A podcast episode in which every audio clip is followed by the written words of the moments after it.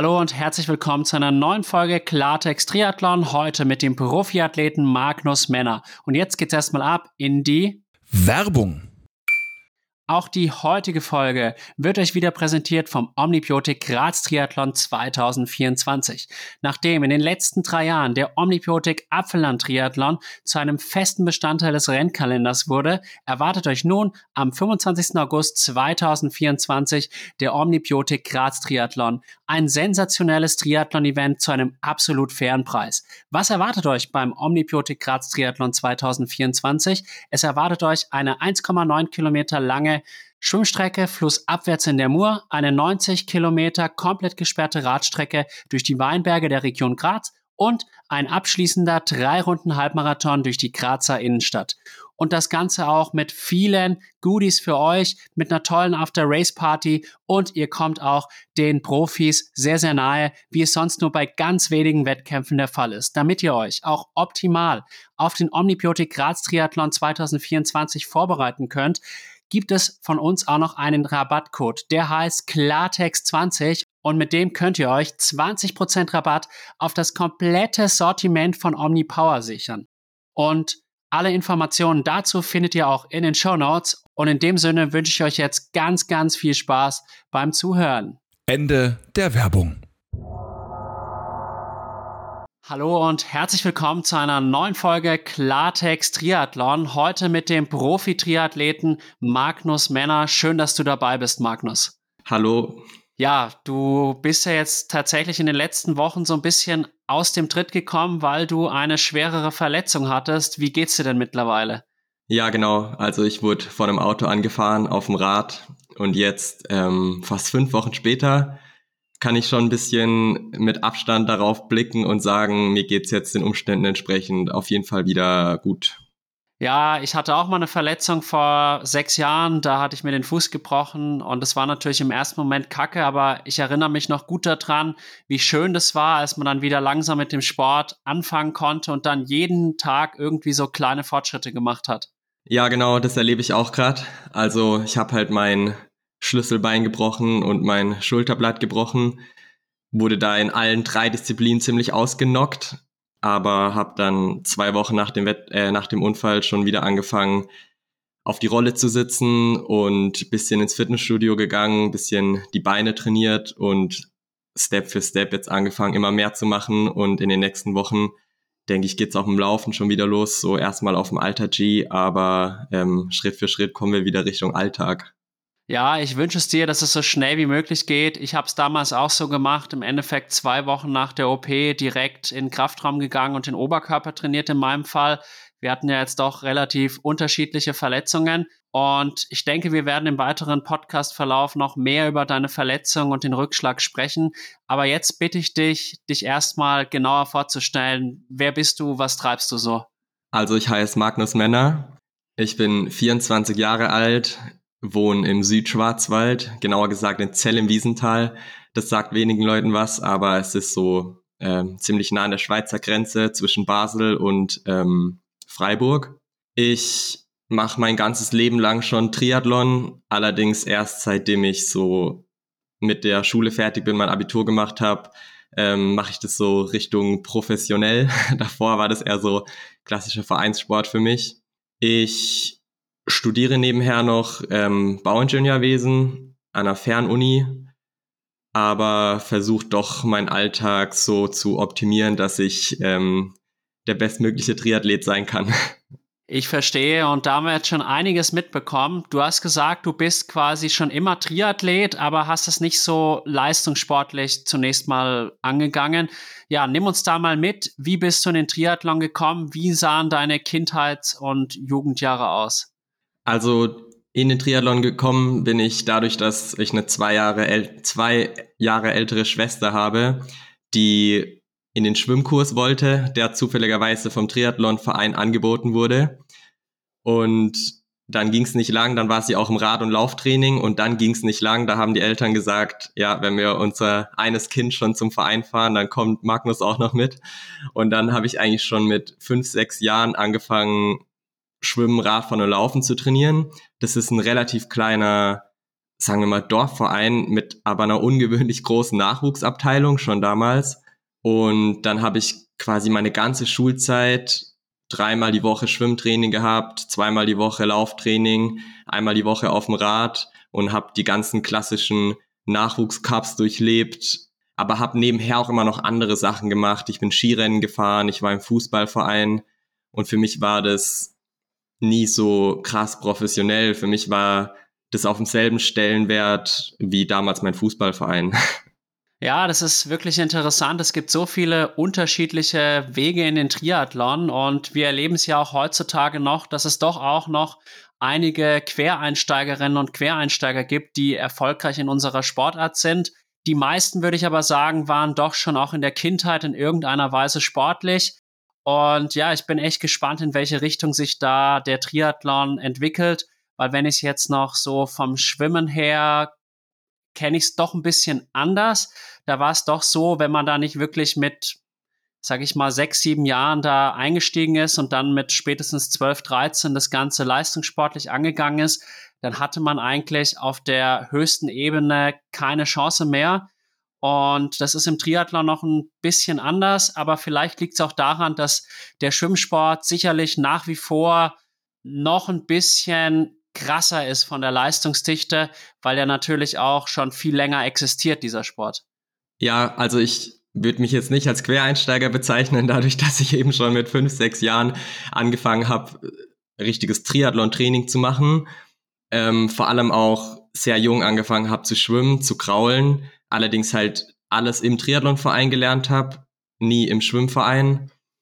Aber an der Stelle, wo die meisten quasi sagen, okay, oder sagen wir die meisten so, die so diese klassischen Verbandsstrukturen durchleben mit den Nachwuchskadern, wo, an der Stelle, wo die sagen, okay, wir gehen jetzt irgendwie aufs Sportgymnasium, aufs Internat oder so, da war für mich das halt immer noch gleich wie die Jahre zuvor. Also ich habe das dann halt nie professionalisiert, sondern das war für mich dann immer der klassische Vereinssport. Aber früh angefangen habe ich schon, vor allem die Schwimmausbildung in den jungen Jahren, wie du jetzt schon gesagt hast, denke ich, war enorm wichtig und hat sich dann auch ausgezahlt ähm, bis heute.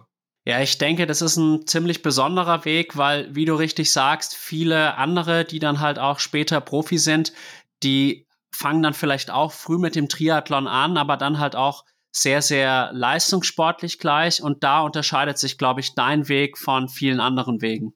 Ja, genau. Also ich habe eigentlich den, den, den, den Weg in den Leistungssport so mit 19, 20 Jahren gefunden, als ich quasi das erste Mal gesagt habe, ich gehe weg von zu Hause und ähm, an den Stützpunkt nach Nürnberg. Da habe ich da ähm, zu dem Zeitpunkt nur den, den Simon Henseleit gekannt. Und zwar immer schon bis ähm, Kumpel von mir. Und dann hat er so gesagt, ja, er redet mal mit dem Roland Knoll, ob ich da irgendwie die Trainingsgruppe mal besuchen könnte. Dann habe ich eine Probewoche beim Simon gemacht, äh, bei ihm daheim ähm, in der Wohnung, auf der Couch gepennt, ähm, war eine Woche dort und danach habe ich mich dafür entschieden, nach Nürnberg an Stützpunkt zu wechseln, wo ich dann eben zweieinhalb Jahre trainiert habe und so hat irgendwie mein Weg in den Profisport begonnen, allerdings eben erst mit 19, 20. Ja, da werden wir auch noch näher drauf eingehen. Mich würde jetzt mal interessieren, weil wir das auch in anderen Podcasts noch gar nicht so thematisiert haben. Wie sah denn dann das Training in deiner Kindheit und Jugend im Triathlonverein aus? Und es war jetzt ein Triathlonverein, der sicherlich schon ein breites Angebot hatte, aber jetzt keine leistungssportliche Ausrichtung. Also wie hast du zum Beispiel auch dann Radfahren trainiert in deiner Kindheit und Jugend? Also ich würde wenn es in Ordnung ist, einfach mal mit dem Schwimmen anfangen, weil da geht's eigentlich schon der relativ krasse Unterschied los. Ähm, ich sehe da halt, hab da mitbekommen, in Nürnberg am Stützpunkt, da trainieren halt schon die, die 15-, 16-Jährigen in einem leeren 50 Meter Bahn, acht Bahnen, zwei Trainer, da passt einfach alles. Und wir haben halt irgendwie abends um acht in irgendeiner kleiner Schwimm in irgendeiner kleinen Schwimmhalle mit 25 Meter zu zwölf auf einer Bahn trainiert, ein Altersunterschied von acht Jahren vom jüngsten zum ältesten Trainingsteilnehmer und von 40 Sekunden auf 100 Meter. Ähm, das ist natürlich ja im ersten im ersten Gedanken mal alles andere als optimal, aber denke ich hat auch zum zum ist auch ein Weg, der zum Ziel führen kann. Radfahren ja, bin schon auch früh alleine oder mit meiner Schwester einfach losgegangen, irgendwelche Radtouren bei uns im Schwarzwald gemacht. Das ist natürlich auch super, um hier Rad zu fahren, auch um Mountain, äh, Mountainbike zu fahren. Und wir hatten aber auch schon einmal die Woche das Angebot, am Wochenende dann so ein Group Ride zu machen mit einem Trainer. Zwei, drei Stunden vom Verein aus. Allerdings war das da auch dasselbe Spiel. Ähm, wir waren da eine große Altersrange. Äh, wir hatten da nicht die optimalen Bedingungen. So, wir hatten jetzt nicht die Möglichkeit, auf eine Rolle auszuweichen bei schlechtem Wetter und so. Und das Laufen auch, es war halt alles ein bisschen, bisschen spielerischer, bisschen schwammiger. Ist ja auch ein Unterschied, ob da irgendein ehrenamtlicher Trainer am Rand steht oder irgendein ausgebildeter Diplomtrainer, der schon weiß, wie der Hase läuft. Ja, das stimmt natürlich, aber es klingt nach ehrlichem Sport, der einfach Spaß macht. Und ich kann dir eine kleine Story zu erzählen. Ich habe letztes Jahr meinen C-Trainerschein im Triathlon gemacht. Und weil ich Lehrer bin, hatte der einen besonderen Fokus halt auf den Schulbereich. Und dann war da der Dozent, also das war der Vater von Marlene Gomez-Göggel. Den Vornamen habe ich jetzt gerade leider vergessen, aber das tut jetzt auch nicht zur Sache.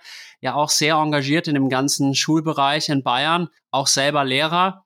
Und dann haben die mir die ganze Zeit so erzählt, ja, wenn man da wirklich die Kinder an den Triathlon heranführen soll, dann äh, muss man da wirklich möglichst spielerisch vorgehen und halt viel Schnelligkeit trainieren und im Endeffekt auf dem Rad eher so Radtechnikübungen machen und so weiter und so fort. Und ja, dann habe ich mich da schon so ein bisschen unbeliebt gemacht bei den Dozenten. Da war auch dann die Frau vom Fares al-Sultan dabei, die Ina al-Sultan. Und dann habe ich gesagt, also das glaube ich nicht. Irgendwie machen die doch auch bestimmte Umfänge da an den Stützpunkten in Nürnberg. Und ich habe mich dann in einer gewissen Weise auch bestätigt gefühlt, weil dann haben sie halt mal gesagt, ja, was trainiert denn jetzt so ein 13-, 14-Jähriger so durchschnittlich in der Woche in Nürnberg am Stützpunkt? Und dann hieß es nämlich, ja, das sind schon fünf mal vier Kilometer im Wasser. Und da sag ich halt auch, das ist halt jetzt nicht nichts so. Und das fand ich sehr, sehr spannend und ja, vielleicht hast du da auch ein paar Gedanken dazu. Ja, also ich denke, dass man, dass man nicht allzu früh sich zu sehr professionalisieren muss. Ich denke, dass es teilweise eher sogar, eher sogar hinderlich sein kann, wenn man halt irgendwie mit 13, 14 Jahren schon an einem Punkt angelangt ist, wo ich halt irgendwie erst mit 18, 19 Jahren war, dass man so sagt, das Training wird so krass professionalisiert, dass es einem auch irgendwie ein bisschen so die Unbeschwertheit nimmt. Bei mir war es halt damals so, wenn ich halt nicht schwimmen gegangen bin, ich nicht schwimmen gegangen. Da hat man sich vielleicht noch beim Trainer abgemeldet, aber man hat jetzt da nicht mit irgendwelchen Konsequenzen gerechnet oder so. Also jetzt im, im, im Leistungssinne, dass man irgendwie jetzt schlechter wird, wenn man diese Woche nur zweimal geschwommen ist. Also ich denke, dass es auf keinen Fall schadet, wenn man später sein, sein Umfeld und sein Sport erst professionalisiert, als dass es möglich wäre. Also ich war auch so in der Zeit, wo ich so im Verein trainiert habe und so, nicht unerfolgreich. Also ich bei den Nachwuchscups, ich war da immer ganz vorne dabei. Ich hatte auch so einen, eine Anfrage damals für den baden-württembergischen Triathlonverband E-Kader, also die Anfrage für den kleinsten Kader, habe dann aber mit meinen Eltern entschieden, dass ich das eigentlich nicht machen will, dass es eigentlich gerade in Ordnung ist, so wie es ist und dass es mir so Spaß macht. Ähm, und das halt, obwohl ich immer nur daheim in meinem Umfeld trainiert habe. Du hast da sicherlich auch ein gewisses Talent mitbekommen, da bin ich jetzt wirklich von überzeugt. Und ich denke auch, man sollte die Kinder nicht zu früh peitschen und in den Leistungssport drängen. Das habe ich auch tatsächlich im Schwimmverein immer wieder erlebt, dass halt dann Eltern sehr ehrgeizig waren und dann waren halt die Kinder meinetwegen im Alter von neun oder zehn Jahren die Besten in Deutschland.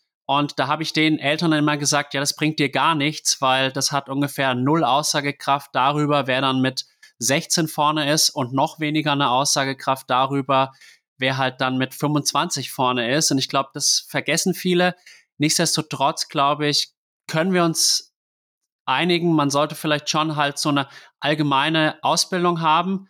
Aber ich denke auch, wenn du jetzt in deiner Jugend halt gar nichts gemacht hättest, dann hättest du wahrscheinlich jetzt nicht dieses Leistungsvermögen, weil das, das war bei mir so ein bisschen das in diesem C-Trainer-Lehrgang, wo ich mich geärgert habe, weil ich mir halt gedacht habe, klar, Basics legen und nicht übertreiben, aber ein gewisser Umfang muss halt auch in der Kindheit da sein. Und du hast diesen Umfang ja in einer gewissen Weise dann auch gehabt, dadurch, dass du seit du sechs Jahre alt warst in diesem Verein warst. Ja, genau. Und vor allem vielleicht nicht nur eine umfängliche Ausbildung, sondern auch irgendwie eine breite Ausbildung. Also ich denke, es hat mir auf jeden Fall auch weitergeholfen, dass ich Ski gefahren bin als Kind, dass ich Fußball gespielt habe, dass ich halt einfach ähm, eine breite Ausbildung bekommen habe.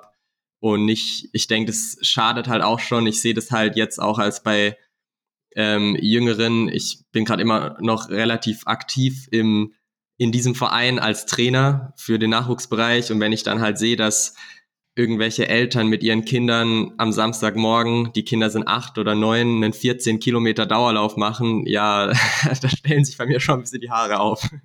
Äh, absolut verständlich, aber geh doch da auch mal gerne näher drauf ein, wie du auch versuchst, deine eigene Expertise an deine Mitmenschen weiterzugeben im Bereich Triathlon.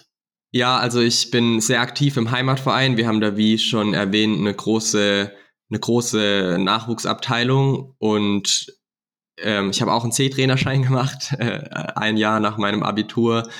Und ähm, mir macht es richtig Laune, da die Kinder irgendwie zu trainieren und auch irgendwie ein Vorbild für die zu sein und irgendwie was weiterzugeben. Vor allem so die Begeisterung für den Sport, dass die Kinder dranbleiben. Ich denke, es kann ich ein bisschen authentischer vermitteln vielleicht wie eine ältere Person, die vielleicht nicht so viel mit dem Sport zu tun hat und sich einfach nur an Beckenrand stellt, damit da ein Trainer steht. Das denke ich auch und ich merke das auch selber in meiner Tätigkeit als Lehrer, aber auch früher als Schwimmtrainer. Wenn du selber noch jung bist, dann ist halt auch meistens der Altersunterschied jetzt nicht super groß. Natürlich sind jetzt in unserem Alter zehn Jahre eine Menge Holz. Bei mir, wenn, bei mir nicht mehr, aber bei dir sind zehn Jahre noch eine Menge Holz. Und da, glaube ich, nimmt man das halt auch besser an von einem jungen Trainer, der dann auch die Sportart auf so einem hohen Level noch selbst ausübt. Ja, auf jeden Fall. Und ich kann mich auch richtig dafür begeistern, ähm, wenn die Kinder so für den Sport begeistert sind. Ich bin da teilweise heutzutage ein bisschen enttäuscht, wenn ich das so sehe im Verein. Also wenn ich jetzt so in meiner Trainingsgruppe so fragen würde, wie viele deutsche Triathleten kennt ihr? So, ich weiß nicht, ob die Kinder mir irgendwelche deutschen Triathleten nennen könnten, die jetzt gerade irgendwie in der WTCS oder ähm, in der PTO weit vorne sind, obwohl die ja mittlerweile auch ganz andere Mittel hatten wie ich damals. Also die können die ja alle auf Instagram stalken oder irgendwie ähm, sich da informieren. Ich habe so das Gefühl, das geht so ein bisschen verloren. Ich versuche das so ein bisschen zu supporten.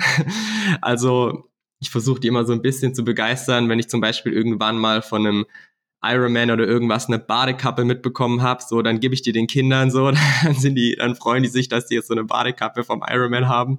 Aber so habe ich ein bisschen Gefühl, das Gefühl, das war bei mir früher ein bisschen krasser, dass ich so mich für den Sport begeistern konnte. Ja, das finde ich sehr interessant, muss ich sagen, weil ich würde jetzt auch sagen, ich bin zwar ein paar Jahre älter als du, ich bin jetzt 31 Jahre alt.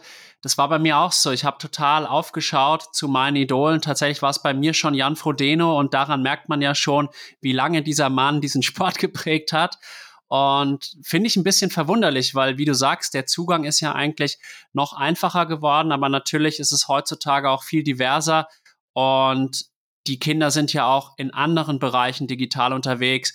TikTok, Be Real, Instagram und so weiter und so fort. Und vielleicht geht dann so dieses Aufschauen zu den sportlichen Idolen so ein wenig verloren. Ja, voll. Also ich habe da voll die lustige Geschichte. Und zwar, also für mich war dieses, ich habe dieses Olympiarennen, wo Jan Frodeno gewonnen hat 2008, ähm, zusammen mit meinem Papa im Urlaub geschaut. Und ich war danach so richtig angefixt, ich war richtig begeistert danach. Und mir ist so extrem im Kopf hängen geblieben, wie cool ich diese Brille fand, die Jan Frodeno da auf hatte in Peking, diese Laufbrille.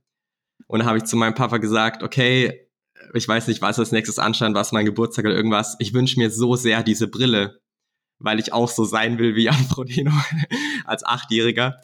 Und dann ähm, gab es ja irgendwie keinen, wussten wir nicht, wusste mein Papa auch nicht, ja, wie, wie kommen wir jetzt da dahinter, was das für eine Brille ist. Und dann hat mein Papa irgendwie die E-Mail-Adresse von Jan Frodeno rausgefunden. Und da habe ich dem eine E-Mail geschrieben als Achtjähriger, was der da für eine Brille hat. und dann hat er mir auch tatsächlich geantwortet oder damals vielleicht schon sein Management, ich weiß es nicht. Und hat mir so geschrieben, dass die Oakley Radar, die habe ich so und so konfiguriert. Und dann haben mir meine Eltern die tatsächlich zu Geburtstag geschenkt. Komplett übertrieben für einen Achtjährigen. Aber das war mein Ein und Alles. Ich habe dann diese Brille gerockt in jedem Training, im Alltag. Ich hatte die 15 Jahre lang. Ich habe die auch immer noch. Die ist mittlerweile nur ein bisschen verkratzt. Aber man konnte mich mit so einer Kleinigkeit einfach schon so begeistern. Und ich habe das Gefühl, das ist heutzutage nicht mehr so. Ja, den Eindruck habe ich auch tatsächlich. Und wir haben da tatsächlich was gemeinsam, weil ich habe auch 2008 dieses Rennen von Jan Frodeno gesehen und war so angefuchst, dass ich dann gesagt habe, ich möchte nochmal sportlich irgendwie was starten. Und davor war ich halt, ich würde es mal so nennen, Allround-Sportler, der jetzt aber nichts irgendwie mit, mit einem Ziel verfolgt hat, sondern einfach halt Spaß am Sport hatte. Und dann dachte ich mir, jetzt gehe ich nochmal in Leistungssport und habe dann mit dem Schwimmen angefangen, weil zu der Zeit, wie du dir vorstellen kannst, 2008, da war ich 16 Jahre alt, da hatte ich dann auch keine Lust, mit lauter 30 bis 40-Jährigen in Triathlonverein zu trainieren, aber es war unfassbar, wie dieser Olympiasieg von Jan Frodeno mein Leben halt maßgeblich beeinflusst hat. Ja, also für mich als Kind, also ich habe da so richtig lustige Erinnerungen. Für mich hat's da nicht mal Olympia und Jan Frodeno gebraucht also wir waren immer im Urlaub, wir hatten, als ich Kind war, hatten wir einen Wohnwagen und da waren wir immer im Sommerurlaub auf dem Campingplatz am Schluchsee. Das sagt dem einen oder anderen vielleicht was. Da war auch mal die deutsche Nachwuchsmeisterschaft und so. Und da gab es immer so ein Landesligarennen und da ist immer die erste Landesliga gestartet. Und da habe ich mir das so angeguckt und ich dachte mir schon damals so, boah, wenn ich groß bin, will ich auch mal so racen wie die. Und es war halt einfach die erste Landesliga und ich war da schon von denen, die da gewonnen haben, so übelst begeistert und es hat mich immer ähm, richtig mitgenommen. Bin ich danach direkt nochmal eine Runde aufs Mountainbike mit meiner Jan Frodeno Brille ähm, und ich habe das Gefühl so, das gibt's heutzutage eben nicht mehr so krass und für mich hat da schon ganz wenig gereicht, um mich da voll äh, mitzunehmen. Ja, das ist eine schöne Story und ich habe es tatsächlich so ähnlich nochmal erlebt, so aus eigener Erfahrung. Vor eineinhalb Jahren, da war in meiner Schule so ein Friedenslauf für die Ukraine und da ging es darum, möglichst viele Runden zu machen und ich habe halt gesagt, okay, das nutze ich jetzt als 10 Kilometer All-Out-Lauf und dann bin ich die 10 Kilometer in 39,30 gelaufen und ja, dann dachten die alle, ich wäre jetzt hier der Superläufer und naja, ich habe es jetzt mal in dem Glauben gelassen, dass es da viele Triathleten gibt, die elf bis zwölf Minuten schneller laufen, habe ich dann einfach mal außen vor gelassen. Und letztlich geht es ja auch darum, die Leute zu motivieren. Und ich glaube, jetzt haben wir schon einen guten Eindruck davon bekommen, wie so dein Triathlonsport in der Kindheit und Jugend ausgesehen hat, weil wir wollen jetzt natürlich auch auf das Jetzt zu sprechen kommen. Und du hast dann ab 2019 in Nürnberg versucht, quasi auf der Kurzdistanz so richtig Fuß zu fassen und dich dann für die Olympischen Spiele qualifizieren wollen. Ja, genau. Also mit dem Wechsel an den Stützpunkt gab es für mich nicht, ähm, gab es für mich dieses Thema Mittel-Langdistanz überhaupt nicht, weil ich meine, die Bundesstützpunkte, die zielen natürlich auf die Kurzdistanz ab und mir war das eigentlich schon fern, irgendwie auf dem Zeitfahrrad zu sitzen und dort ähm, so ein Non-Drafting-Rennen zu machen. Ähm, aber ich wurde da auch ein bisschen ins kalte Wasser geschmissen, was so eben dieses Kurzdistanz-Racing in der Elite angeht, weil ich habe in meinem Leben keinen Junioren-Europa gemacht, äh, Europa-Cup gemacht oder war halt auch nie in der nationalen Spitze dabei bei irgendwelchen deutschen Meisterschaften. Und dann ging es für mich natürlich an den Stützpunkt und im nächsten Sommer halt schon richtig rund. Ja. Ja, und wie erging es dir dann in den nächsten Jahren? Weil mittlerweile ist die Kurzdistanz-Karriere ja mehr oder weniger beendet. Zumindest du wirst sicherlich noch weiterhin in der Bundesliga starten. Und ich glaube, jeder Profi-Triathlet macht in jedem Jahr auch nochmal die ein oder andere olympische Distanz mit Non-Drafting halt.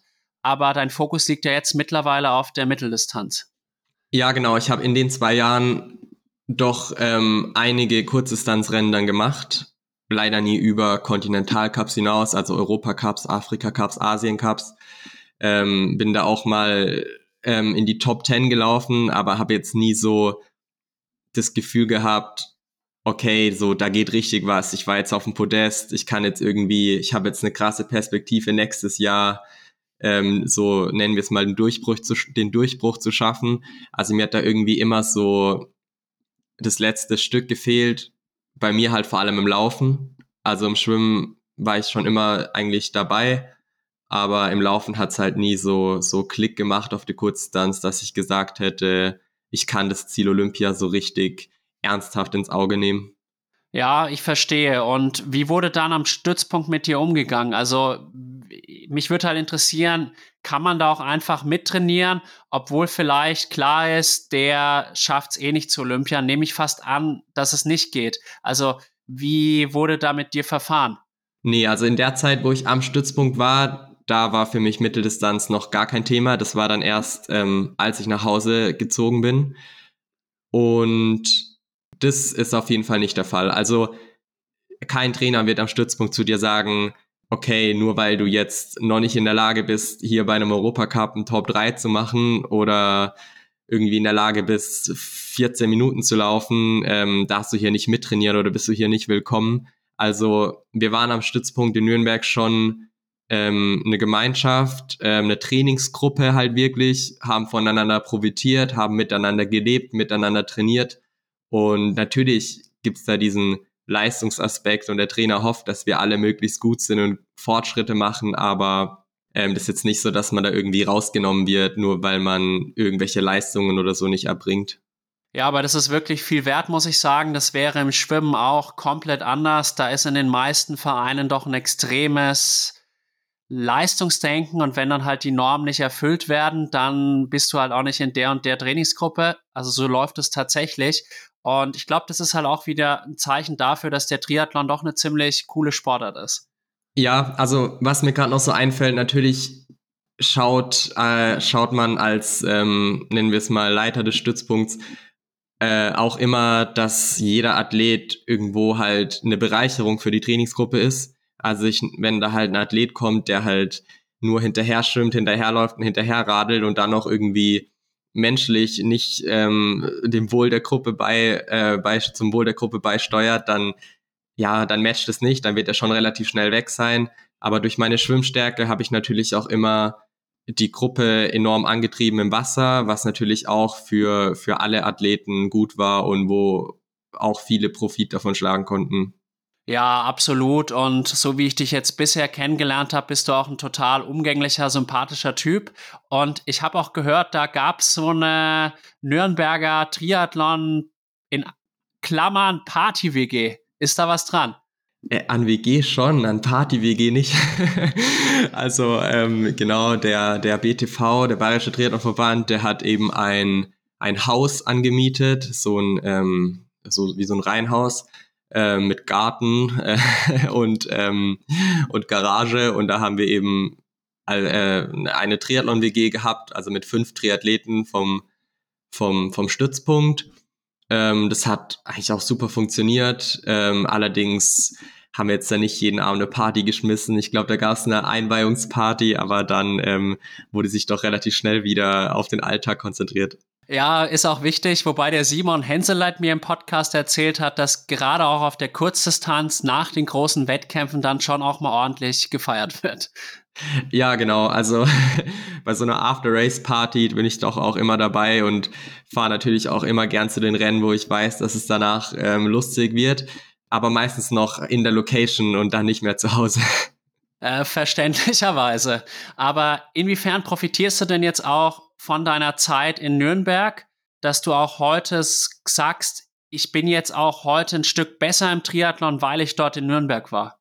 Also enorm. Also die Zeit in, in Nürnberg wollte ich auf keinen Fall ähm, mehr missen. Also ich habe da einfach so das Einmal-Eins gelernt im Triathlon. Ich kam dahin, ich auf gut Deutsch, ich konnte gar nichts, ich wusste gar nichts, ich wusste gar nicht, wie das, wie der Hase läuft. Und da bin ich natürlich unter die Fittiche von Roland Knoll gekommen. Ähm, denke ich, ist auch direkt ein Mann, wo man sagt, ähm, ja, der hat auch Triathlon durchgespielt und habe da einfach Grundprinzipien im Training gelernt, ähm, im Wettkampf, ähm, im Trainingsverhalten. Es habe einfach so viele Sachen gelernt dort, die ich jetzt heutzutage, also jetzt heute immer noch täglich anwenden kann. Also was ich auch richtig cool fand, zum Beispiel, dass ich ähm, meine ersten zwei, nennen wir sie mal Profi-Jahre, waren zum Beispiel auch die letzten zwei Profi-Jahre vom Johnny Zipf. Da durfte ich noch zwei Jahre mit dem am Stützpunkt zusammen trainieren. natürlich auch Leute, von denen man, die eine riesen Karriere hinter sich haben, von denen man mega viel lernen kann, mega viel mitnehmen kann. Also ähm, die Zeit war sehr wichtig und ich äh, bereue es auf keinen Fall, irgendwie in Nürnberg gewesen zu sein, auch wenn ich jetzt ähm, einen komplett anderen Weg gehe. Ja, davon bin ich überzeugt. Du konntest da viel mitnehmen und man nimmt ja auch diesen Speed von der Kurzdistanz dann in einer gewissen Weise auf die Mitteldistanz mit und auch mit den heutigen Renndynamiken ist es ja auch viel mehr gefordert, auch mal Antritte mitgehen zu können und das wurde ja in deiner Kurzdistanzzeit dann wirklich umfassend geschult. Wann hast du dann gesagt, okay, das mit Olympia wird leider nichts, ich fokussiere mich jetzt auf die Mitteldistanz? Das war so, so ein fließender Prozess. Das war jetzt nicht so, dass ich am Ende einer Saison gesagt habe, so, jetzt ist Schluss, ab jetzt Ironman, sondern ich habe dann ähm, im Jahr 2021 war es, glaube ich, halt meine erste Mitteldistanz gemacht. Nee, es war tatsächlich äh, 22, meine erste Mitteldistanz gemacht, in dem Jahr aber auch noch Ende des Jahres äh, ein bisschen in der Weltgeschichte unterwegs gewesen und ein paar Conti Cups gestartet. Und dann auf Anfang 23 hat mir halt irgendwie so ein bisschen die Perspektive gefehlt, wo ich gesagt habe, warum fliege ich jetzt irgendwie nach, keine Ahnung, Tunesien und tu mir da so einen Afrika Cup an? Äh, mit was für mit was für einer Perspektive, wo will ich da hin? Also ich wollte es dann auch nicht mehr nur noch machen, weil ich halt das Kurzdistanz Racing cool fand und ähm, oder auch immer noch cool finde. So war mir das halt alles ein bisschen viel Einsatz, ähm, da in den Flieger zu steigen und diese ganzen Reisen zu machen. Und dann habe ich halt gesagt, ich starte jetzt in dem Jahr ähm, nur noch auf der Mitteldistanz oder halt nur noch Non-Drafting-Rennen, bis auf eben Ligarennen, die für mich halt mit weniger Aufwand ähm, verbunden sind und mir immer noch mega Spaß machen, halt im French Grand Prix oder in der Bundesliga. Kann ich total verstehen und ich muss auch gestehen, wenn ich jetzt für eine olympische Distanz oder in den meisten Fällen oder in vielen Fällen ist es ja auch eine Sprintdistanz, irgendwie nach Tokio reisen müsste, hätte ich da mit der Zeit auch nicht die große Motivation. Es sei denn, ich hätte das Rennen dann dort deutlich gewonnen, weil dann wäre mir das, das durchaus wert gewesen. Und ich finde halt, dass so Mittel- und Langdistanz immer mehr so Events sind. Und da bin ich auch gern mal bereit, dann irgendwie den Wettkampf in meinetwegen Südafrika zu machen oder so, weil dann lohnt es sich irgendwie auch mehr. Und ja, wir wissen ja alle, wie undankbar im Endeffekt die Kurzdistanz ist. Die Leistungsdichte ist, glaube ich, insgesamt noch höher als auf Mittel- und Langdistanz, aber man verdient weniger Geld und viele Leute können das auch gar nicht so richtig einordnen. Und ich glaube, rein karrieremäßig hast du jetzt mit dem Schritt auf die Mitteldistanz definitiv nichts falsch gemacht. Das Einzige ist natürlich, auf Mittel- und Langdistanz kann man nicht zu Olympia kommen. Ja, voll. Also was auch ein bisschen ausschlaggebend war, war auch so ein bisschen mein Schwächen, Stärken, Schwächen-Profil. Also als starker Schwimmer wurde ich halt oft einfach auf der Kurzdistanz enttäuscht. So, da schwimmst du halt irgendwie allen davon, kommst als erstes aus dem Wasser und drehst dich um und findest dich in einer 50-Mann-Radgruppe wieder. Ähm, das ist natürlich auch ein bisschen, ein bisschen hart wo ich sage, auf der Mitteldistanz habe ich bisher bei den Rennen, die ich gemacht habe, jetzt auch noch nicht viel, immer enorm von dem, vom Schwimmen profitiert. Ähm, konnte mich da irgendwie richtig lange an der Spitze halten, hatte gute Fernsehzeit, ähm, hatte richtig Spaß im Rennen und habe bis ins Ziel eben von dem Schwimmen profitiert. Und ähm, ja, zum Thema, dass es halt kein Olympia gibt. Das war vielleicht auch so ein bisschen mh, mm, das ist mir ein bisschen im Weg gestanden, dass ich so nicht so diesen Killerinstinkt hatte auf der Kurzdistanz, wo ich so gesagt habe, ich will zu Olympia. So, ich habe es irgendwie nie so geschafft, so mir das als klares Ziel zu fassen, sondern ich war eher so schon mit so kleinen Meilensteinen echt immer so zufrieden. Mhm. Und von dem her ähm, nimmt mir das jetzt nichts irgendwie ähm, zu sagen, ich kann jetzt nicht mehr zu Olympia kommen in dem Sport, den ich mache, sondern ich nehme da jeden Meilenstein ernst und nehme den gerne mit. Und wenn es dann halt irgendwie mein erstes Profi-Podest auf der Mitteldistanz ist oder mein erstes ähm, PTO-Rennen oder was, es gibt ja viele Meilensteine und ähm, das ist für mich absolut in Ordnung, so wie es jetzt ist. Ich verstehe und ich glaube, deine Mitteldistanzkarriere, die wird noch so richtig losgehen. Lass uns am besten auch über die diesjährige Saison sprechen, die jetzt auch alles andere als super lief. Du hattest zum Beispiel das Rennen auf Gran Canaria, wo du wirklich extrem stark geschwommen bist, auch sehr, sehr gut geradelt bist und dann musstest du leider das Rennen aufgeben wegen einem Muskelfaserriss. Und dann hattest du noch diesen, diesen Sturz. Das heißt, ich glaube, du konntest dieses Jahr dein Potenzial noch nicht wirklich zeigen und ja, vielleicht sprechen wir da einfach jetzt mal so ein bisschen drüber, wie du jetzt auch das Jahr 2023 einordnest.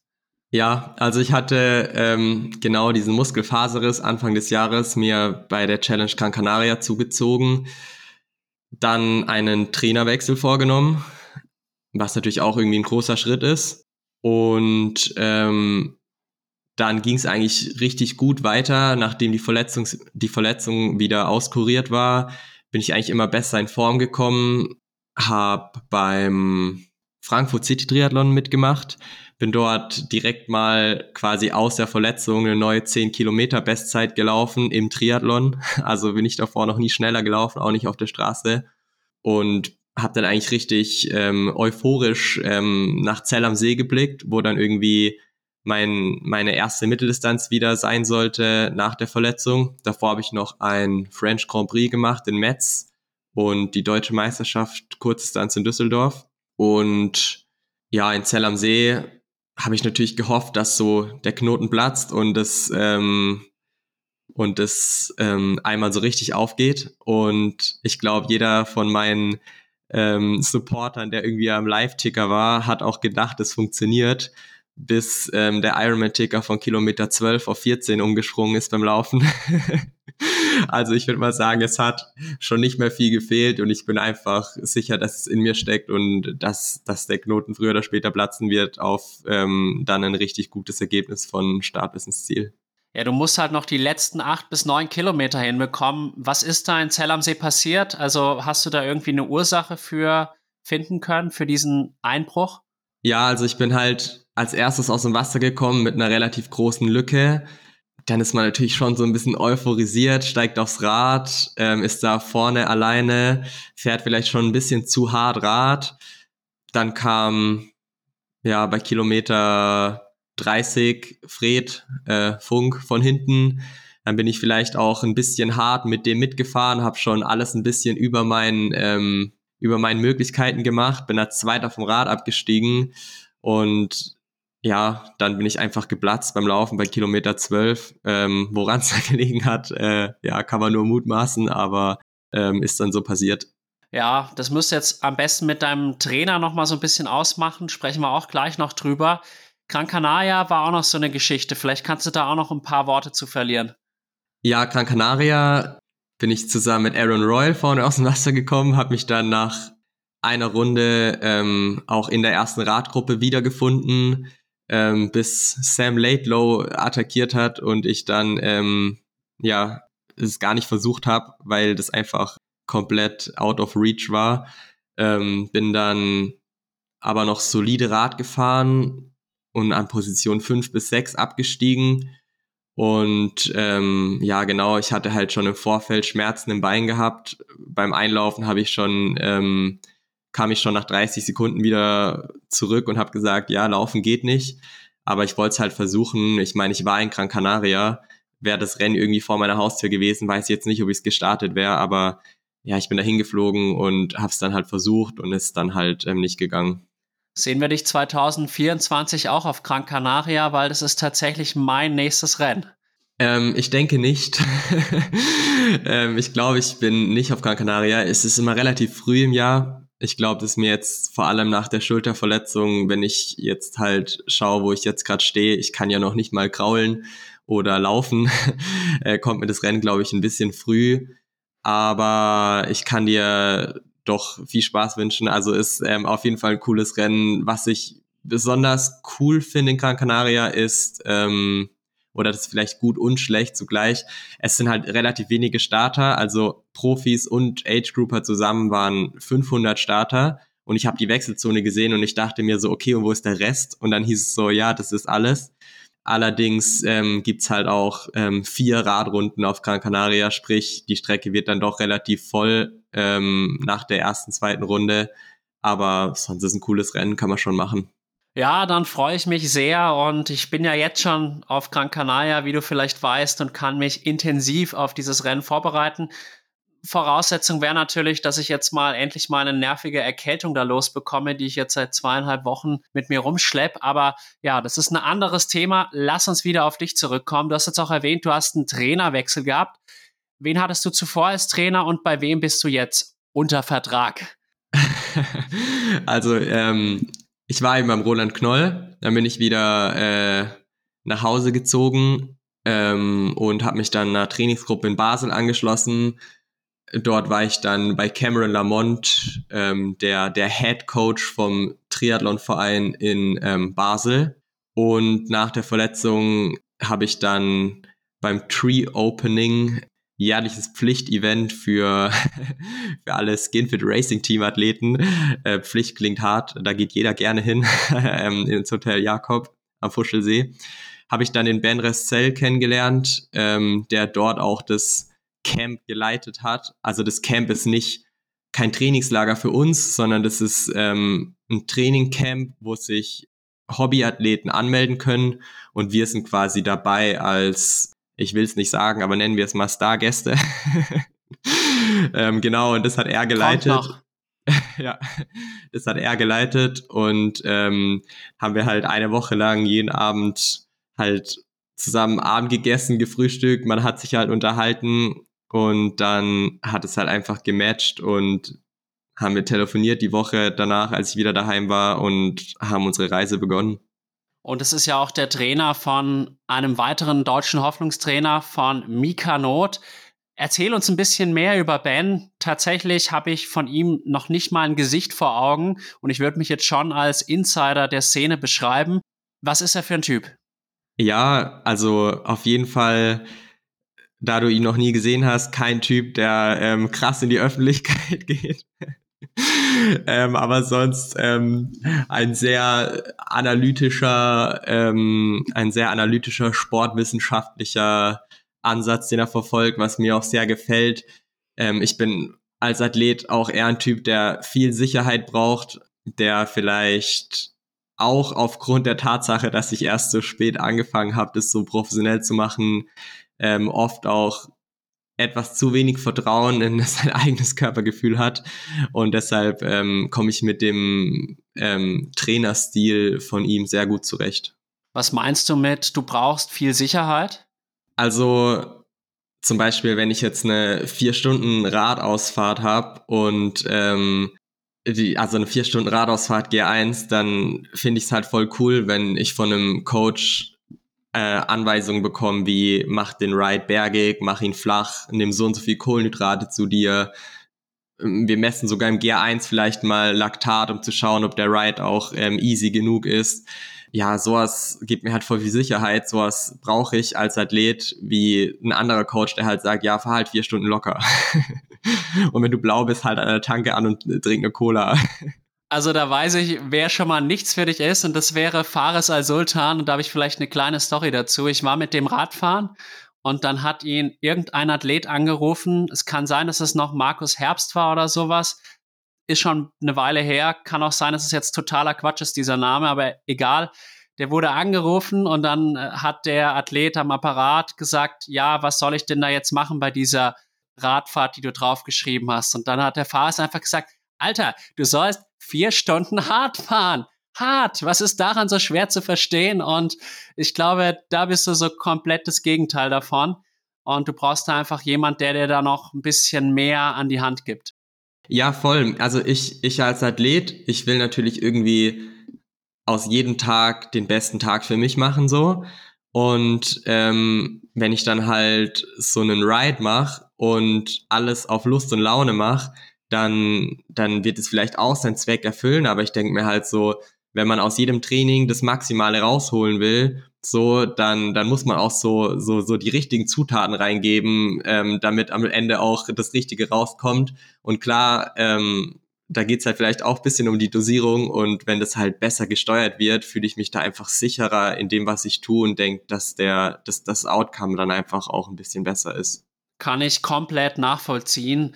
Wie schaut jetzt das Training von dir und Ben konkret aus? Natürlich, jetzt sind wir in einer Sondersituation aufgrund deiner Verletzung, aber bevor ihr jetzt, sage ich mal, diese Verletzung hattet, worauf hat der besonderen Wert bei dir gelegt? Weil Training ist ja auch immer was sehr Individuelles, was angepasst ist auf die Schwächen und Stärken eines Athleten.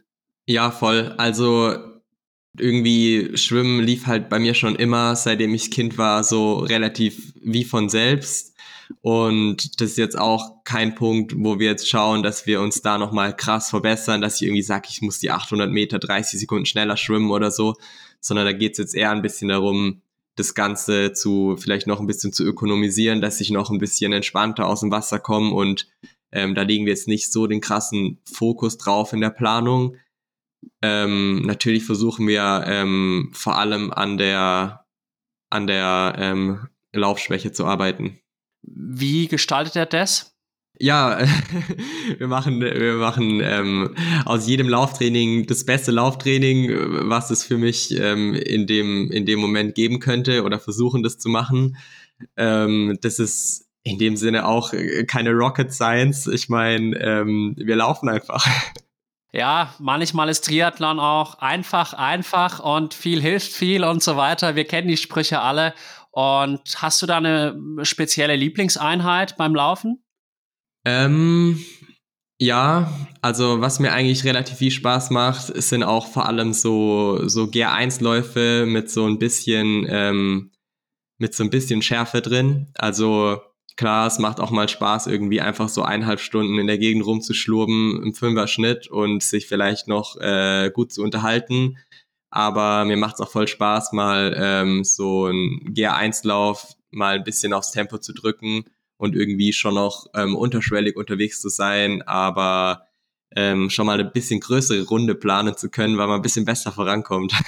Ja, ich glaube, das ist so das typische Wohlfühltempo, in dem wir alle ganz gerne unterwegs sind. Ja, genau, das ist das, das Wohlfühltempo im Training oder das Tempo in Zell am See ab Kilometer 13, wo man sich gar nicht mehr wohlfühlt. ja, das kenne ich auch. Das hatte ich auch schon bei der einen oder anderen Mitteldistanz und bei meiner Langdistanz war es so, dass ich eigentlich neue Negativrekorde aufgestellt habe mit quasi dem langsamsten Kilometer ever. Und das war wirklich irre, teilweise bis hin zu sieben Minuten 30 pro Kilometer. Und ich dachte davor, das ist überhaupt gar nicht möglich, dass ich einen Kilometer so langsam laufe. Aber ich habe quasi gezeigt, dass es möglich ist.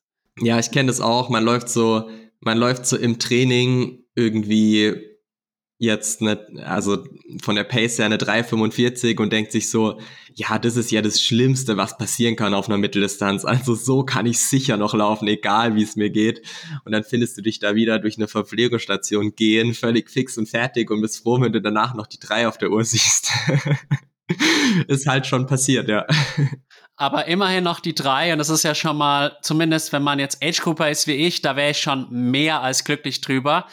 Aber gut, jetzt glaube ich, konzentrieren wir uns wieder auf das Wesentliche. Und zwar hattest du jetzt vor einigen Wochen einen sehr unglücklichen Unfall, hast dir dabei auch ja die Schulter schwer verletzt.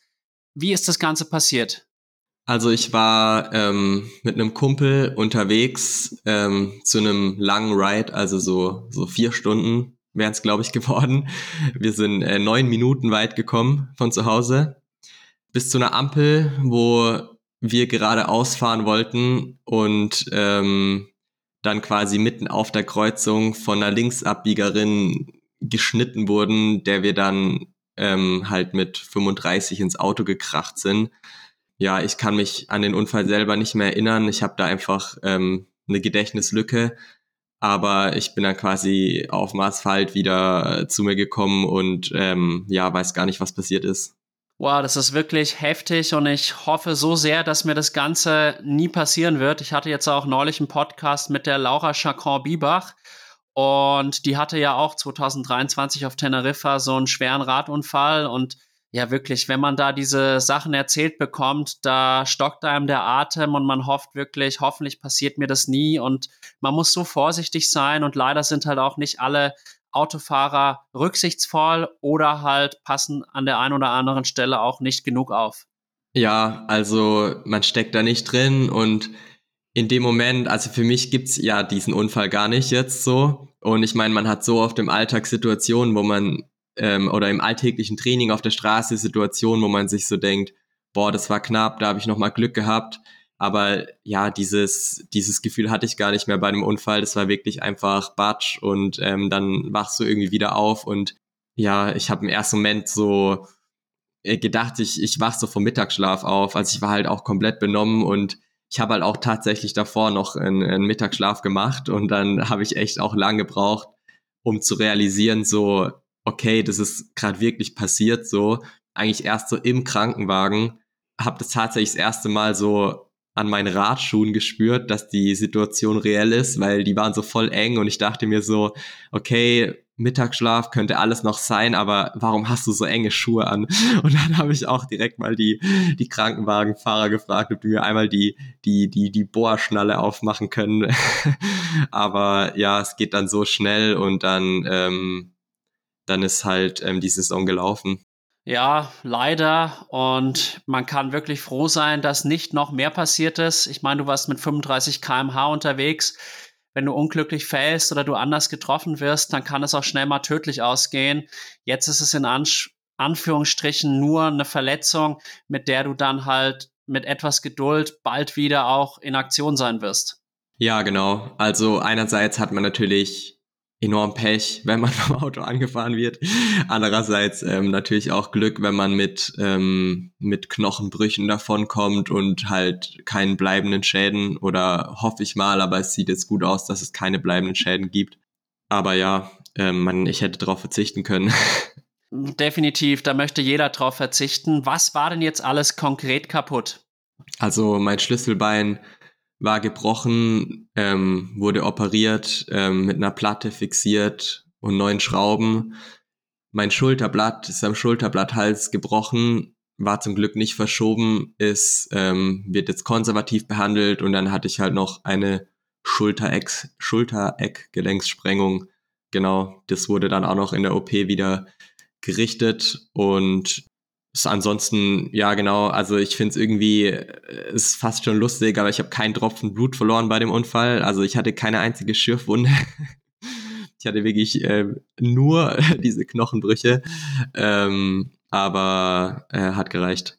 Ja, das hätte ich jetzt nicht erwartet, dass du da blutlos aus dem Unfall herausgekommen bist, aber würde ich auch sagen, das hat absolut gereicht. Was hat der Unfall jetzt dann auch psychisch mit dir gemacht? Ja, also meine Schwester hat mir tatsächlich vor ein paar Tagen eine ganz lustige Frage gestellt. Sie hat mich so gefragt, so jetzt mit Abstand betrachtet, hast du die Zeit auch mal ein bisschen genossen? So, und ich musste rückblickend ganz ehrlich sagen, es ist natürlich auch extrem äh, entschleunigend, äh, wenn du dann halt irgendwie im Krankenhaus liegst oder zu Hause rumliegst und einfach ähm, de facto nichts machen kannst, nichts machen darfst. Von dem her war es irgendwie auch so eine erzwungene Offseason jetzt, die ich vielleicht so auch nicht gemacht hätte. Auf jeden Fall auch eine Sache, wo ich ein bisschen was Positives mitnehme. Ähm, aber ansonsten psychisch habe ich jetzt keine Angst davor, wieder auf die Straße zu gehen oder wieder irgendwelche Abfahrten runter zu heizen. Ich denke, es wäre ein bisschen ein bisschen schlimmer gewesen, wenn der Unfall meine Schuld gewesen wäre, dann hätte ich mich halt vielleicht ein bisschen mehr hinterfragt und hätte halt gedacht, was einmal passiert ist, kann halt auch so mir wieder passieren. Aber ähm, also klar, das kann auch wieder passieren, aber dadurch, dass ich halt ähm, komplett unschuldig war, kann ich es jetzt ganz gut, ähm, ganz gut vergessen und einfach wieder sorgenlos auf die Straße, weil wenn man das nicht macht, dann ähm, ja, hat man auch keinen Spaß mehr. Sehe ich auch so und es ist wie beim Turnen, nachdem man quasi vom Barren gestürzt ist, muss man gleich wieder drauf und die Übung nochmal machen.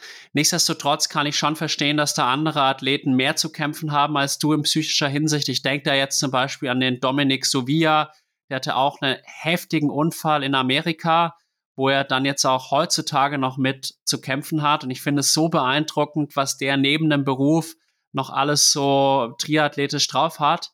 Und dann natürlich auch die Laura. Der Markus Herbst hatte auch einen unfassbar schlimmen Unfall, wo ich mir echt gedacht habe, als ich den Podcast bei Was ist los gehört habe. Übrigens an der Stelle sei erwähnt, auch ein sehr hörenswerter Podcast, der Podcast vom Sören, Was ist los? Und da, ja, mir ist da wirklich auch das Blut in den Adern gefroren, als ich Markus Story gehört habe. Und ich glaube, da kannst du dich glücklich schätzen, dass du dann auch psychisch so gut aus dem Unfall rausgekommen bist.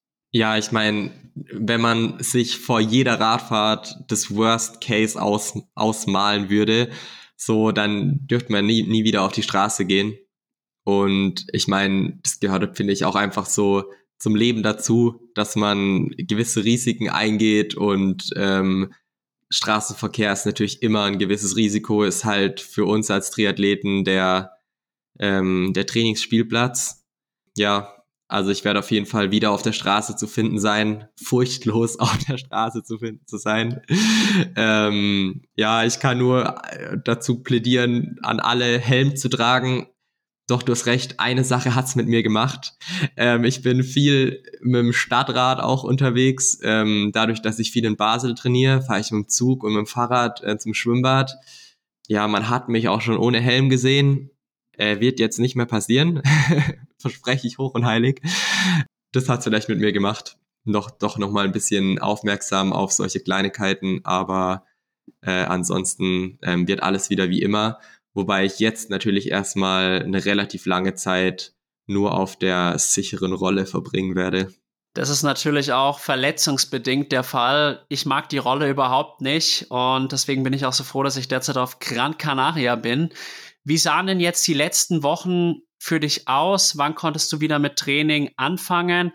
Und wie sieht jetzt dein Weg zurück aus? Also die letzten Wochen, die waren relativ, ähm, relativ strukturiert, wie man sich vielleicht erstmal gar nicht denkt. Also ich ähm, wurde von einem Arzt operiert, der mir quasi schon vor der OP wie so einen kleinen Timetable erstellen konnte, äh, wann ich wieder was machen darf.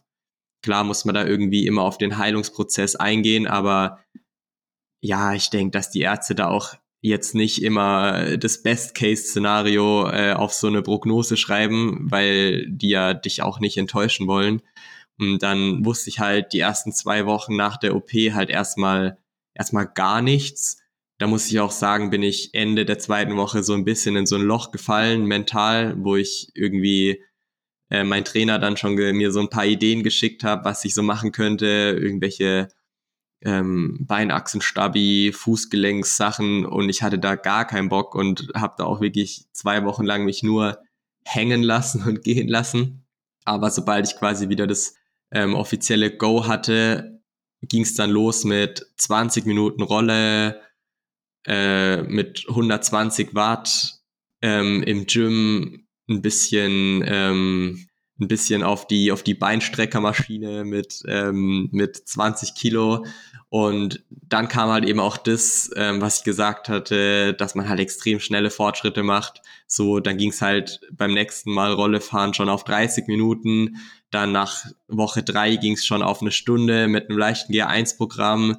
Woche drei ging es schon auf zwei Stunden mit einem KA-Programm und dann ähm, ging es halt immer so weiter. Ähm, und jetzt war ich heute zum fünften Mal wieder im Wasser. Und auch dort habe ich angefangen mit 1000 Meter Schwimmen mit einem Arm und ein bisschen Kicken.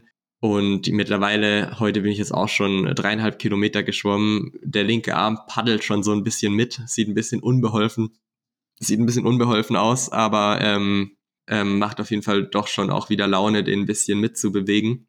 Und ähm, ansonsten war es natürlich für mich noch anfangs täglich ähm, war, war Physiotherapie. Da ähm, hatte ich auf jeden Fall auch richtig viel Glück, dass ich ähm, über das normale Maß supported, supported wurde oder immer noch werde.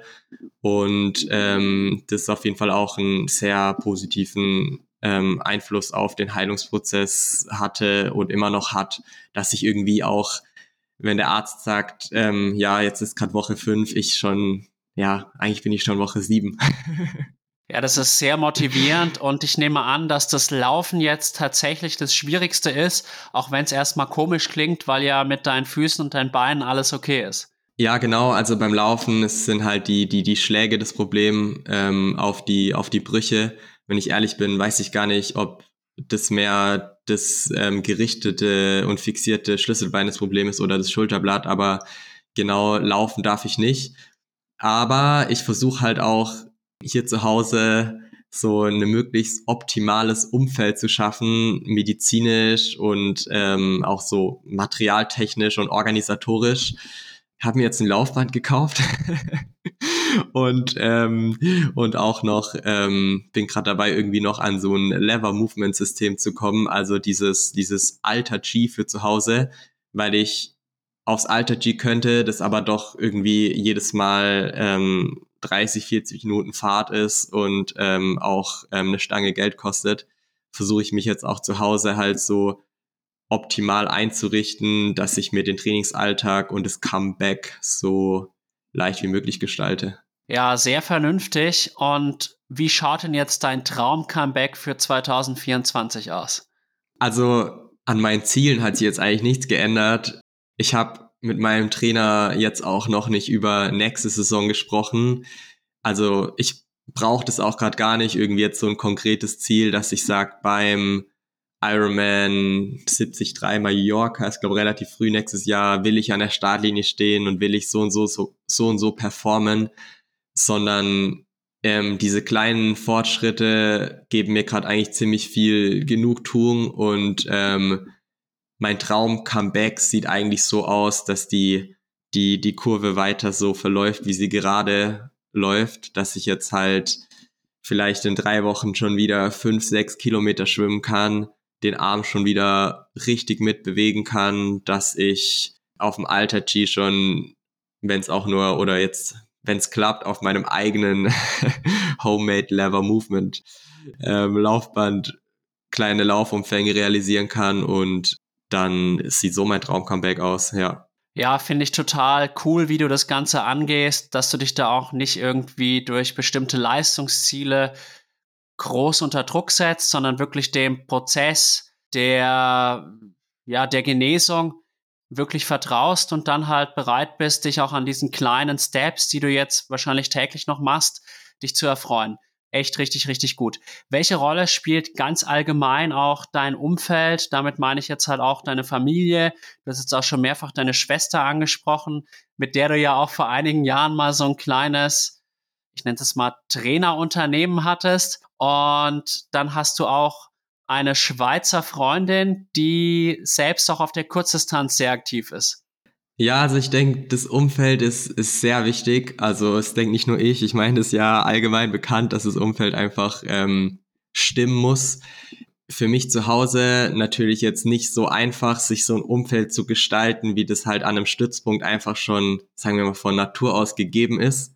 So, ich habe da halt wirklich nach dem Umzug nach Hause erstmal mich zurechtfinden müssen. Also das sind wirklich grundlegende Fragen wie, in welchem Schwimmbad schwimmst du jetzt? Ähm, Gibt es da irgendeine Trainingsgruppe, der du dich anschließen könntest? Äh, Physiotherapie, ärztliche Betreuung, ja, bis hin zu so Sachen wie, habe ich ein Laufband zu Hause, ein Laktatmessgerät, das sind so Sachen, wo ich mich halt jetzt probiere, immer mehr zu professionalisieren und wo ich auch denke, dass ich schon einige wichtige, gute Schritte gemacht habe. Es wären einfach die materiellen Sachen. und ähm, okay, Ärzte und Physios, ähm, das ist jetzt nicht nur materiell, aber äh, du weißt schon. Und, ja, ja. und das, das, das persönliche Umfeld, also das läuft eigentlich schon immer sehr gut. Äh, meine Eltern supporten den Sport ähm, ziemlich krass. Mein Papa ähm, ist fast bei jedem Event als Zuschauer dabei. Der ist nach Gran Canaria geflogen, der ist im Auto nach Zell am See gefahren, der ist wirklich mein Fan Number One. Und ähm, genau, meine Schwester, die ist fast bei jedem Rennen mein Supporter. Also die plant auch schon ihre Urlaube und alles Mögliche äh, nach meinen Rennen. Ähm, die hat da auch richtig Spaß dran. Und ähm, für mich ist sie auch ähm, die optimale Betreuung, weil sie selber auch Triathlon macht. Also sie macht äh, Triathlon als Hobby im Age Group Bereich, aber ja, sie weiß halt, wie alles läuft. Sie ist immer cool, cool drauf. Ja, man kennt's ja, die Eltern sind oft ein bisschen zu angespannt, zu aufgeregt. Die kann man oft in den äh, Stunden, Tagen vor dem Wettkampf nicht so gut gebrauchen.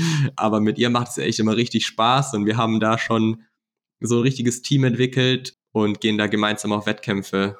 Ja. Ja, das ist ja richtig cool. Welche Rolle spielt auch deine Freundin? Ja, genau. Äh, meine Freundin, die ähm, spielt leider nicht so eine große Rolle in Wettkampfreisenplanung, da sie ähm, momentan in den USA wohnt, ähm, in den USA studiert, hat ein Sportstipendium, ist an der Queen's University und macht dort Triathlon. von dem her macht es mir natürlich auch voll Spaß, ihre Karriere zu beobachten, äh, wie sie so ihren Weg macht und wir supporten uns auch so gut es geht. Allerdings ähm, kann sie mir natürlich aus der Ferne nur bedingt helfen, wenn ich dann halt irgendwie an der Startlinie von einem Ironman stehe. Ja, das stimmt natürlich. Letztlich muss man es dann doch auch selber in die Hand nehmen und ja, letztlich hat man es nur selber in der Hand und da nützt der beste Support nichts, aber nichtsdestotrotz muss einem immer bewusst sein, egal ob man jetzt Age Cooper ist oder Profi, ohne beispielsweise eine Lebenspartnerin, die einem da manchmal den Rücken frei hält und manchmal auch die ein oder andere Haushaltstätigkeit abnimmt oder auch mal ja für einen kocht, wird's häufig nicht gehen und da muss man wirklich dankbar sein und das auch entsprechend wertschätzen und würdigen. Und hinter jedem Profiathleten, hinter jeder Profiathletin stehen wirklich eine, eine ganze Gruppe an Personen, ohne die das Ganze nicht möglich wäre. Und deswegen versuche ich auch hier im Podcast immer mal wieder so Leute auch in den Fokus zu rücken. Ich hatte zum Beispiel jetzt die Paulina Kohlhaas vor knapp zwei Monaten im Podcast, die Freundin vom Ruben Zepuntke, die ja auch sehr, sehr viel für Ruben macht und auch seine Karriere mit ermöglicht. Ja, voll. Also wenn ich da jetzt eine Liste aufschreiben müsste, wie viel Perso also wie viel Personen irgendwie an meinem an meiner sportlichen Leistung ähm, beteiligt sind, ja, die wird halt voll lang. Also da bekomme ich den Support von meinen Eltern, natürlich auch für mich als Student den finanziellen Support von meinen Eltern da werde ich natürlich auf jeden Fall auch unterstützt bei irgendeiner Flugreise oder sonst was. Ähm, sind die auch immer, ähm, immer am Start von meiner Schwester bis hin eben zur Physiotherapeutin, zum Trainer, zur Schwimmgruppe. Es stecken so viel Athleten, äh, so viel Personen auch hinter einem vermeintlichen, ähm, nennen wir es mal, Profi in den Anfangsjahren wie mir. Also es ist nicht so, nicht nur so, dass irgendwie ein Jan Frodeno damals schon äh, am Ende seiner Karriere ein Riesenteam hinter sich hatte, sondern es geht halt auch schon ähm, bei mir los, wenn ich überlege, wie viele Leute mich supporten und ähm, ohne wie viele Leute ich echt ähm, Probleme hätte. Ja, absolut. Und Jan Frodeno ist natürlich das Extrembeispiel. Der hat ja am Ende seiner Karriere, aber auch völlig verdient, wirklich in allen Bereichen Leute gehabt, die ihm Sachen abgenommen haben und wirklich beeindruckend, wie professionell er sich da aufgestellt hat. Keine Frage. Professionell aufstellen ist auch ein gutes Stichwort. Wie sieht's denn bei dir auch sponsorenmäßig aus? Bist du da auf einem guten Weg? Ähm, ja, gut, dass du es ansprichst. Also ich bin in einem österreichischen Profi-Triathlon-Team, im Skinfit Racing-Team. Ähm, das ist eine sehr, sehr coole Sache. Ähm, das ist quasi ein ähm, das Werksteam von der Marke Skinfit. Kennst du vielleicht? Also äh, kennt man bestimmt ich, Triathlon, ja. genau. Und ähm, wir sind momentan, ich glaube, 13 Athleten im Team, ähm, etwas männerlastig, aber ähm, wir sind halt eine coole Gruppe, die sich auch trifft ähm, außerhalb von den Wettkämpfen ähm, und das Team supportet uns vor allem eben durch Sponsoring von der Marke Skinfit, von ähm, Simplon Bikes was auch eine österreichische ähm, Radfirma ist. Die Marke Uvex steckt da mit im Boot. Also es ist einfach so ein bisschen so ein All-in-One-Paket, dieses Team, wo ich einfach ähm, den Support von, von dieser Seite erhalte, was natürlich alles andere als selbstverständlich ist. Definitiv. Und wie schaut's jetzt ganz ehrlich bei dir aus, so hinsichtlich Einkommen? Also kannst du vom Triathlon halbwegs leben oder ist es eher so, du kommst über die Runden? Also ich kann vom Triathlon auf keinen Fall leben momentan. Ich habe eher so, ähm, also ich habe eher so versucht, mein, mein, also mein, mein Umfeld so günstig wie möglich zu, ähm, ähm, zu halten. Also ich wohne halt in einer Wohnung ähm, unter meinen Eltern, ähm, die halt meinen Eltern auch gehört, wo ich keine Miete zahlen muss. Und die, die das, also was ich halt momentan eher so geschafft habe, ist alle, alle Materialkosten auszuschalten. Also ich muss mir halt keine Neoprenanzüge mehr kaufen, kein Fahrrad, so kein, kein Triathlon-Anzug. Also du weißt ja selber, was das halt alles kostet. Und ich bin eher so momentan an der Kostenminimierung wie an der Budgetmaximierung, wo ich natürlich ähm, hoffe, dass sich das in den nächsten Jahren drehen kann und auf jeden Fall von dem Sport besser leben kann, als ich es momentan tue, wo ich doch noch sehr abhängig bin von, ähm, von meinen Eltern. Ich verstehe. Und wenn jetzt der ein oder andere Sponsor hier zuhört, ich denke, meldet euch bei Magnus, der freut sich. Und dann kannst du vielleicht noch das, den ein oder anderen Euro auch in noch bessere Leistungen investieren. Wäre auf jeden Fall eine schöne Geschichte. Ja, ich schreibe es mir auf jeden Fall den, die Firma auf den Unterarm und halte es nach dem Schwimmen hoch. Ähm, als guter Schwimmer können die dann immer von der, äh, von der Werbezeit, ähm, äh, können die äh, auf jeden Fall was abbekommen. Ja, würde ich auch sagen. Und ich glaube, du bist auch noch, du studierst auch noch Bauingenieurwesen und insofern hast du ja auch einen Plan B, falls es mit der Profikarriere dann doch nichts werden sollte. Also im Sinne von, dass du mit der Profikarriere wirklich Geld verdienst. Ja, voll. Ich hoffe, das ist auch, das steht mir nicht zu arg im Weg. Ich habe dir vorher schon so gesagt, dass mir mit dem Thema Olympia so ein bisschen der Killerinstinkt gefehlt hat. Und so ist es vielleicht auch ein bisschen auf der Mitteldistanz. Also ich will das natürlich ähm, schon aus ganzem Herzen so, aber ähm, für mich war es schon klar, nicht mein Leben auf eine Karte, den Sport zu setzen, sondern mir ist es schon auch wichtig, nebenher noch ein Studium zu machen und ähm, sollte das aus irgendwelchen Gründen scheitern, das Projekt Triathlon, dass ich da noch was in der Hand habe. Aber es ist jetzt nicht so, dass ich ähm, da komplett gleichgültig rangehe, sondern ich will das schon. Und ähm, ja, wenn man mich mal erlebt nach einem schlechten Wettkampf, da merkt man auch, dass mir das nicht egal ist. Ja, das geht mir auch immer so nach einem schlechten Wettkampf, dass ich dann da wirklich geknickt bin und das zu Tode analysiere und dann auch echt paar Tage einfach schlechter drauf bin. Und es ist ganz witzig. Ich würde sagen, dass wir da im Moment in einer ähnlichen Situation sind, weil ich muss auch sagen, dieses Podcasting macht mir echt Spaß und ich könnte mir das auch vorstellen, das noch weiter auszubauen und da quasi dann auch meinen Fokus drauf zu setzen. Aber ich habe halt auch meinen Lehramtsjob und bin da verbeamtet auf Lebenszeit und quasi eigentlich in einer zu komfortablen Situation und wahrscheinlich werde ich dann auch nicht den Mut haben, aber vielleicht bin mal gespannt, wie sich das auch bei mir in der Hinsicht entwickelt. Also kann mich da gut mit identifizieren, was du da jetzt gerade gesagt hast mit dem Studium des Bauingenieurwesens und dem Profi-Triathlon. Ich würde sagen, das sind doch so ein bisschen vergleichbare Situationen. Ja, also ich, ich würde auch sagen, dass es einem auch gut tun kann, insofern, dass man halt, wenn man alles so krass auf eine Karte setzt und irgendwie sagt, ähm, ich habe mein Leben verschwendet, wenn ich nicht einmal Ironman Weltmeister werde oder Ironman äh, oder Olympiasieger, dass man halt auch ähm, sich viel Druck macht und dass vielleicht einfach alles ein bisschen schwerer wird, das Training, die Wettkämpfe, so ich nehme halt mit, was kommt ähm, und nehme das auch gerne mit und arbeite da auch hart darauf hin, aber sollte aus meiner Karriere kein Ironman-Weltmeistertitel entspringen, ähm, ja, hatte ich bestimmt trotzdem ähm, eine super Zeit mit Erfolgen und allem drum und dran und kann dann irgendwie zufrieden meine Karriere beenden in 18, 19 Jahren. 18, 19 Jahren, dann bist du 43, wenn ich richtig rechne. Ja, das habe ich jetzt mal so angenommen. Ja, nee, ist, glaube ich, eine gute Sichtweise. Und man weiß natürlich auch nie, wenn man alles auf eine Karte setzt, ob es einem dann wirklich noch so viel Spaß macht, weil man dann ja auch so gezwungen ist, damit dann Geld zu verdienen. Und jetzt ist es halt zum Beispiel bei mir eine sehr schöne Nebentätigkeit. Aber ich habe halt nie den Druck, damit meinen Unterhalt quasi finanzieren zu müssen. Und das ist halt eine sehr komfortable Situation. Und das ist quasi ein Hobby, mit dem man halt dann noch ein, ja, ein bisschen Geld verdient und einfach auch Freude dran hat. Und das ist auch sehr, sehr viel wert. Ich würde sagen, das war heute ein wirklich sehr angenehmer Talk. Hat mir wieder viel Freude gemacht. Hast du noch irgendwas Abschließendes zu sagen oder noch eine Frage an mich?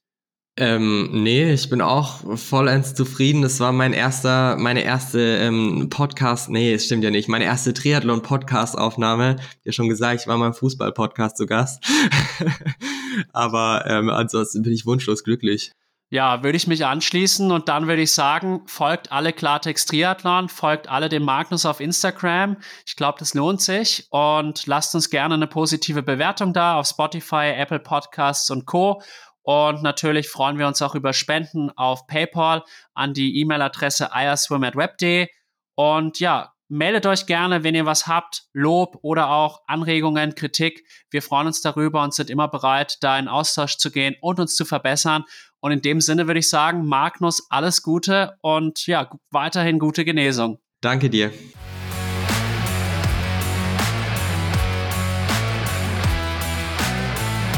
Ich hoffe, dass euch die heutige Folge mit Magnus Männer genauso gut gefallen hat wie mir. Es war ein total angenehmes und geselliges und witziges Gespräch mit Magnus und ich drücke ihm wirklich die Daumen, dass er stärker zurückkommt nach seiner schweren Verletzung. Werbung.